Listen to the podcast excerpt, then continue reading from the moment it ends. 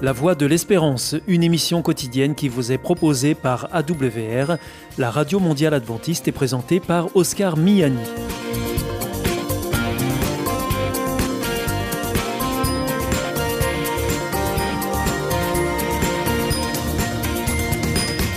Merci de votre fidélité à la Voix de l'Espérance à travers les ondes, mais aussi par Internet sur www.awr.org ou aussi grâce à votre téléphone. Aujourd'hui au programme, dans quelques instants, ce sera votre rendez-vous santé avec Destination Santé.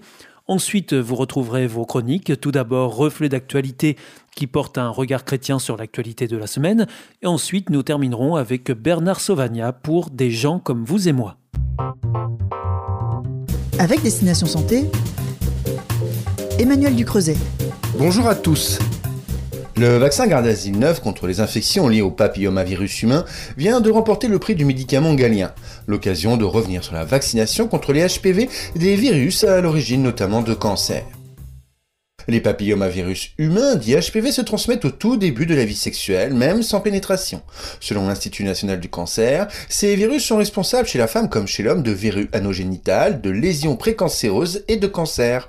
Si les infections à HPV disparaissent généralement en quelques mois, une petite proportion peut persister et évoluer vers un cancer. En fonction de leur type, les HPV peuvent être à l'origine de lésions précancéreuses et ou de cancers anogénitaux, ciblant le col de l'utérus, la vulve, le vagin ou encore l'anus.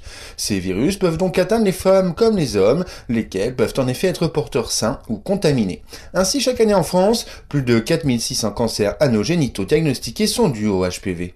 Aujourd'hui en France, la vaccination HPV peut prévenir jusqu'à 90% des infections à l'origine des cancers anogénitaux dus à ce virus. Quelle est la politique vaccinale menée en France? Depuis 2007, la vaccination contre les HPV est recommandée chez les jeunes filles et depuis le 1er janvier 2021, les garçons sont également concernés. Un schéma vaccinal de deux doses doit être proposé aux filles et aux garçons âgés de 11 à 14 ans. Sans oublier le rattrapage vaccinal entre 15 et 19 ans révolu selon un schéma à trois doses. La vaccination est également recommandée jusqu'à l'âge de 26 ans chez les hommes ayant ou ayant eu des relations sexuelles avec des hommes, mais aussi jusqu'à l'âge de 19 ans au même âge que dans la population générale chez les garçons et les filles immunodéprimés. Et enfin, dès l'âge de 9 ans chez les garçons et filles candidats à une transplantation d'organes solides jusqu'à l'âge de 19 ans. Depuis sa création en 1970, le prix Galien récompense chaque année les médicaments dont l'innovation et l'importance thérapeutique sont reconnus par l'ensemble des professionnels de santé. Cette année, le vaccin garde 9 a été récompensé dans la catégorie médicaments. Pour davantage d'informations, consultez le site www.prixgalien.fr.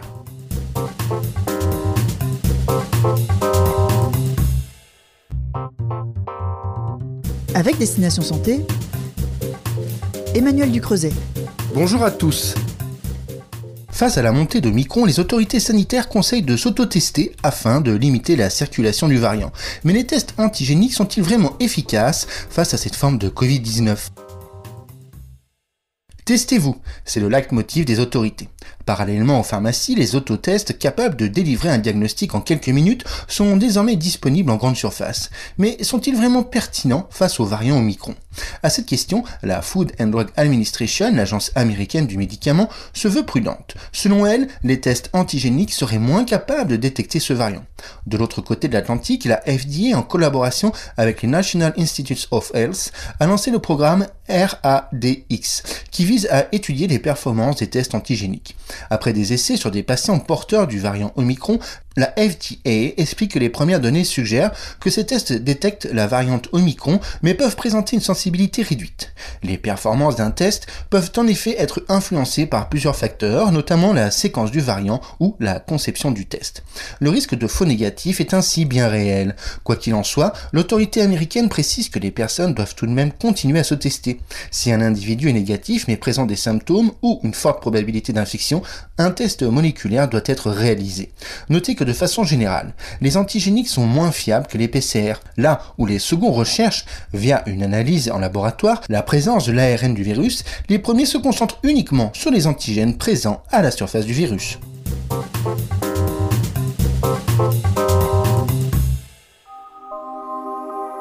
Vous aussi, votre santé vous intéresse?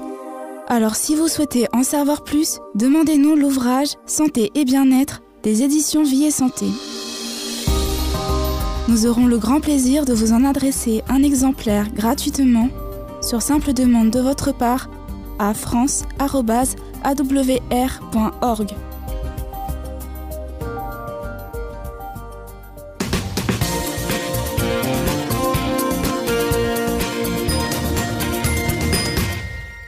Vous êtes toujours à l'écoute de la Radio Mondiale Adventiste et c'est votre émission La Voix de l'Espérance qui vous est présentée par Oscar Miani et toute l'équipe pour vous accompagner jour après jour. Juste avant, c'était Destination Santé que vous retrouverez sur cette même antenne jeudi prochain à la même heure. Si vous souhaitez avoir une grille des programmes ou bien si vous voulez vous adresser à nos invités, eh bien c'est très simple, il vous suffit de nous le faire savoir depuis notre site internet awr.org ou alors par courrier à IEBC, La Voie de l'Espérance, boîte postale 100 77 193 Damary-Lélis, CEDEX. C'est maintenant le moment de poursuivre avec Reflet d'actualité, une chronique qui porte un regard chrétien sur l'actualité de la semaine. Et juste après, ne manquez pas des gens comme vous et moi avec Bernard Sauvagnin. Bonsoir à tous.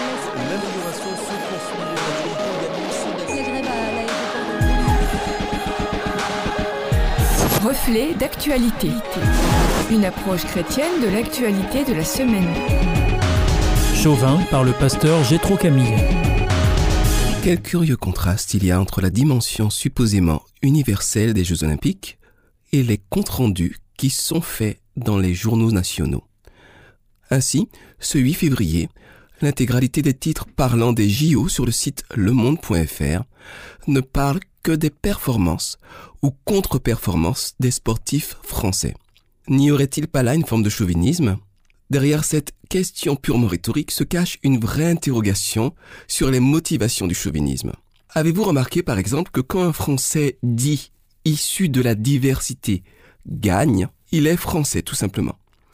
Quand il perd, on mentionne plus facilement ses origines, ou celles de ses parents, ou celles de ses grands-parents, puisque parfois plusieurs générations se sont écoulées entre l'arrivée d'un immigré et l'advenue de la graine de champion dont il est question. À dire vrai, je pensais avoir moi-même une certaine tendance au chauvinisme jusqu'à ce que je lise la définition suivante dans le dictionnaire Antidote. Attachement aveugle et exclusif à sa patrie, à sa région, à sa ville. Ayant eu le bonheur de voyager un peu, et disposant de quelques éléments de comparaison sur les styles de vie, sur les cultures, j'ai réalisé que je ne suis pas chauvin, même si je suis très heureux et très privilégié de vivre en France. L'attachement aveugle, dont il est parlé, est d'autant plus facile que l'on ne s'intéresse pas à autrui. Et il me semble qu'il y a principalement deux raisons à cela. Première raison possible, par incapacité. Par exemple parce que l'on vit dans une vallée perdue au milieu de l'Himalaya et entièrement coupée du monde. Deuxième possibilité, nettement plus commune, un manque de volonté de se mettre en perspective. Et c'est cette deuxième piste qui va mener notre réflexion. Le chauvinisme se décline de nombreuses manières différentes. On a par exemple le patriotisme ou nationalisme, basé sur l'idée abstraite de la patrie ou de la nation comme idéal transcendant. La France est un phare pour le monde, pourrait dire un nationaliste par exemple. Le chauvinisme régional, local, topologique donc. Les Lorrains sont des gens arriérés, pourrait penser un Alsacien. Et inversement. Vous pouvez remplacer Lorrain par Martiniquais, Alsacien par Guadeloupéen ou ce que vous voulez d'ailleurs. C'est la même chose. Il y a une forme de chauvinisme ethnique qu'on appelle ethnocentrisme qui place son ethnie propre comme modèle à suivre pour le reste de l'humanité. Les suprémacismes blancs, noirs, jaunes ou autres sont des ethnocentrismes radicaux. On pourrait mentionner enfin le chauvinisme religieux dans lequel le système de rites et de croyances est et constitue l'idéal transcendant. Même si on connaît mal et qu'on comprend peu sa religion, le simple fait de se déclarer comme appartenant à une obédience religieuse peut être pour certains un marqueur identitaire fort. Et au fond, cette notion de marqueur identitaire est au cœur du chauvinisme. Un individu lambda peut ainsi ancrer le sentiment de son identité et de sa valeur dans un substrat qui lui est externe en grande partie et pour lequel il n'est pas vraiment responsable à moins qu'il n'ait créé à lui tout seul une nation, une ethnie, une religion, une région, il a objectivement peu de raisons de s'enorgueillir d'être, par exemple, italien, blond, orthodoxe, socialiste. Pourtant, il peut en tirer de la fierté, de l'orgueil et même parfois un orgueil démesuré tiré du fait que son chauvinisme lui procure dans son imaginaire un élément de supériorité sur autrui, ce qui le valorise. S'il n'y avait qu'un seul pays, qu'une seule langue, qu'une seule religion, une seule culture, eh bien ce type de chauvinisme serait tout simplement vide d'objet. D'où peut-être l'intérêt de déplacer notre fierté vers des valeurs qui ne dépendent pas de simples contingences, mais d'une vision supérieure. Ce qui m'amène à cet extraordinaire texte de Philippiens.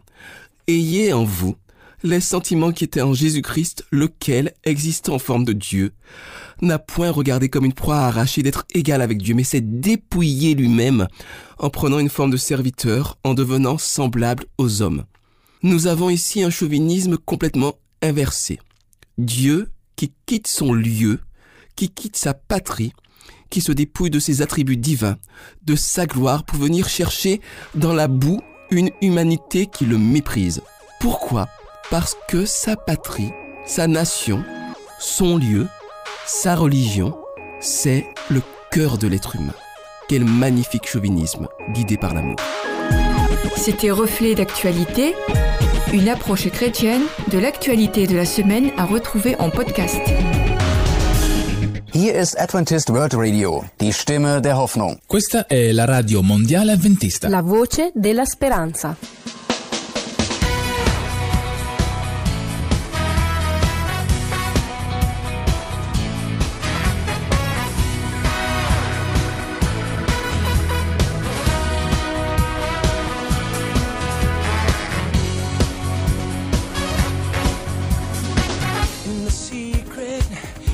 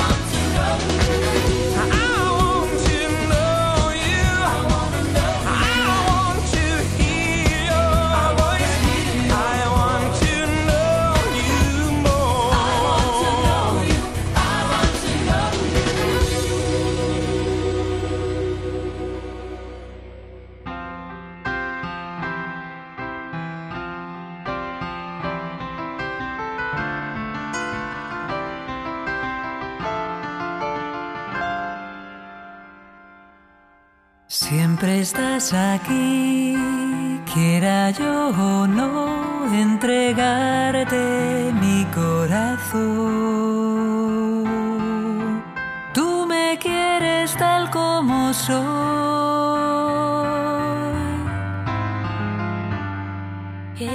Sé que junto a ti necesito estar, pero siempre vuelvo a fallar.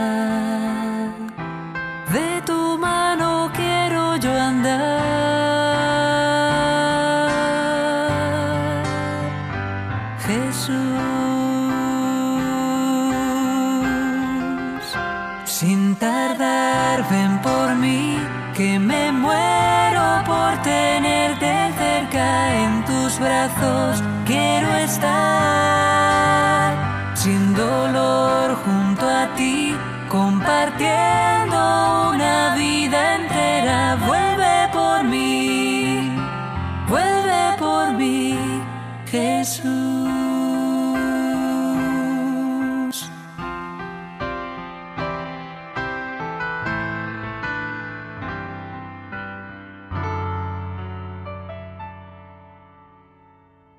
No logro entender tanta confusión ni el dolor en mi corazón.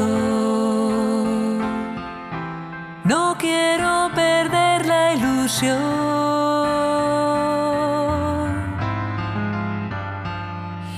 Sé que junto a ti todo pasará y que pronto regresarás.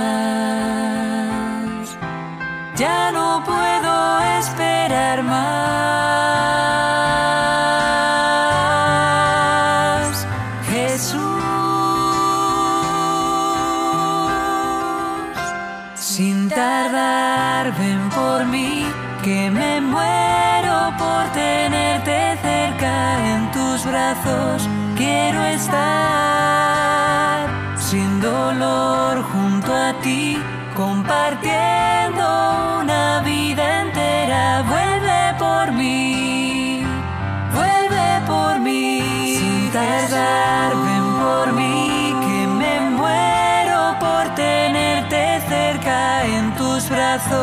Quiero estar sin dolor junto a ti, compartiendo una vida entera. Vuelve por mí, vuelve por mí, vuelve por mí, vuelve por mí, vuelve por mí,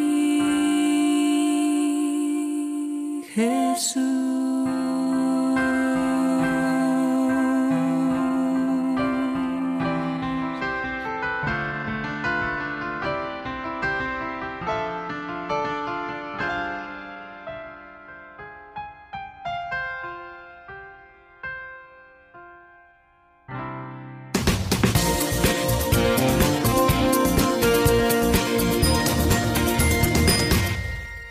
Écoutez la Radio Mondiale Adventiste, vous êtes à l'écoute de la Voix de l'Espérance avec Oscar Miani au micro et toute l'équipe. Juste avant, c'était Reflet d'actualité que vous retrouverez la semaine prochaine sur cette même antenne et dans cette même émission. Voici maintenant votre dernière chronique du jour avec Bernard Sauvagna pour Des gens comme vous et moi.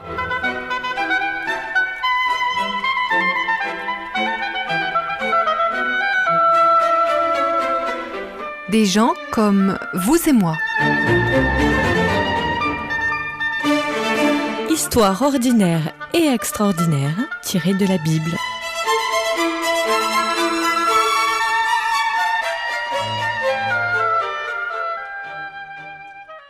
Amnon, c'est le nom qui a été donné à l'un des fils du roi David.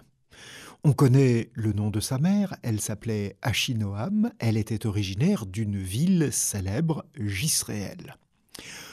Qu'est-ce qu'on sait de ce fils de David? Pas grand-chose. Il s'est cependant rendu un peu célèbre à cause d'un événement plutôt triste. C'est vrai que la famille de David est une famille un peu compliquée. On lui connaît au moins huit femmes au roi David, et donc il a des enfants de chacune de ces femmes. Et il n'est pas très évident que les enfants d'un même père, mais de huit femmes différentes, s'entendent facilement. En tout cas, Amnon, lui, il y a une chose qui l'intéresse parmi les enfants de son père, c'est une fille. Une des femmes de David a une fille, et cette fille, elle lui plaît énormément. Elle s'appelle Tamar, elle doit être sans doute très jolie, et Amnon a vraiment le désir de cette fille.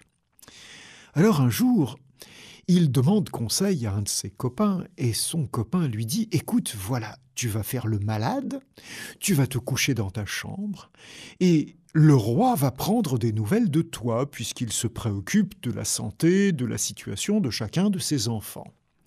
Et lorsqu'il prendra des nouvelles de toi, tu lui diras je, voudrais euh, que ma sœur, Tamar, vienne auprès de moi et qu'elle vienne m'apporter à manger. Ça me fera du bien dans ma maladie. Et Amnon se dit, ce copain, il a vraiment une bonne idée, je vais faire ce qu'il a dit. Et donc il organise les choses, et Tamar vient, lui apporte un repas. Et quand ils sont là tous les deux tout seuls dans la chambre où Amnon est couché dans son lit, alors à ce moment-là, il dit à sa demi-sœur Couche avec moi, j'ai envie de toi, tu me plais vraiment. Et Tamar lui dit, écoute, ne fais pas ça, ne fais pas ça. Non, demande au roi, et le roi pourrait accorder une espèce de dispense, puisque nous sommes frères et sœurs, demi-frères, demi-sœurs. Il autorisera certainement que nous puissions nous marier, et quand nous serons mariés, eh bien, nous pourrons coucher ensemble, avoir des enfants, et les choses se passeront normalement. Mais Amnon n'accepte pas du tout cette solution qui lui demande de la patience et il va attraper Tamar et la violer. Et Tamar va repartir absolument euh, épouvantée de ce qui lui est arrivé, euh, très déçue de l'attitude de son demi-frère. Et bien sûr, quand elle sort de chez lui en pleurant, criant, eh bien tout le monde s'aperçoit de ce qui s'est passé. Et David, l'ayant appris, va dire à Amnon, maintenant je t'interdis de sortir, tu vas rester là, enfermé. Et un jour, Absalom, un des autres fils de David, qui était lui le vrai frère de Tamar, va décider que ce n'est pas possible de laisser comme ça son demi-frère qui a commis un tel crime sans qu'il soit puni, et il va tuer son demi-frère Amnon. Et la Bible nous raconte donc une telle histoire, alors certes pour nous montrer que les hommes et les femmes de la Bible sont des êtres réels, de chair et de sang, avec des envies, avec des euh, violences, mais pour nous montrer aussi que la Bible nous invite à avoir une sexualité maîtrisée. Vous retrouverez cette histoire d'Amnon racontée en détail dans le deuxième livre de Samuel au chapitre 13.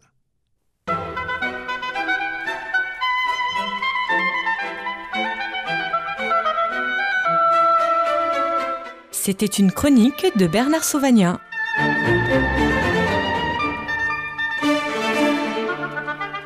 Connaissez-vous la vie, la vraie? Vous aspirez à ce que la vôtre soit meilleure? L'IEBC, l'Institut de la Bible par correspondance, peut vous aider. Ces cours sont gratuits et à votre rythme. Retrouvez-nous vite sur www.iebc.org et vous verrez, votre vie va changer. Parce que croire, c'est la vie. Si vous souhaitez réécouter ce programme ou bien le partager avec vos amis, retrouvez-nous sur www.awr.org. Vous pouvez aussi nous suivre par téléphone. Depuis la France, il vous suffit de composer le 01 80 14 44 77. En dehors de France, c'est le 0033 1 80 14 44 77 et depuis les États-Unis, vous composez le 1 712 432 9978. Et pour nos coordonnées postales, eh bien c'est la Voie de l'Espérance, IEBC, boîte postale 100 77 193 Damary-Lélis, CEDEX.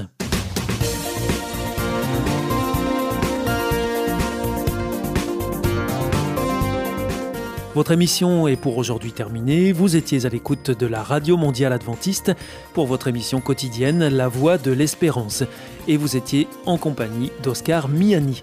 Nous vous donnons rendez-vous demain à la même heure. D'ici là, portez-vous bien. À demain.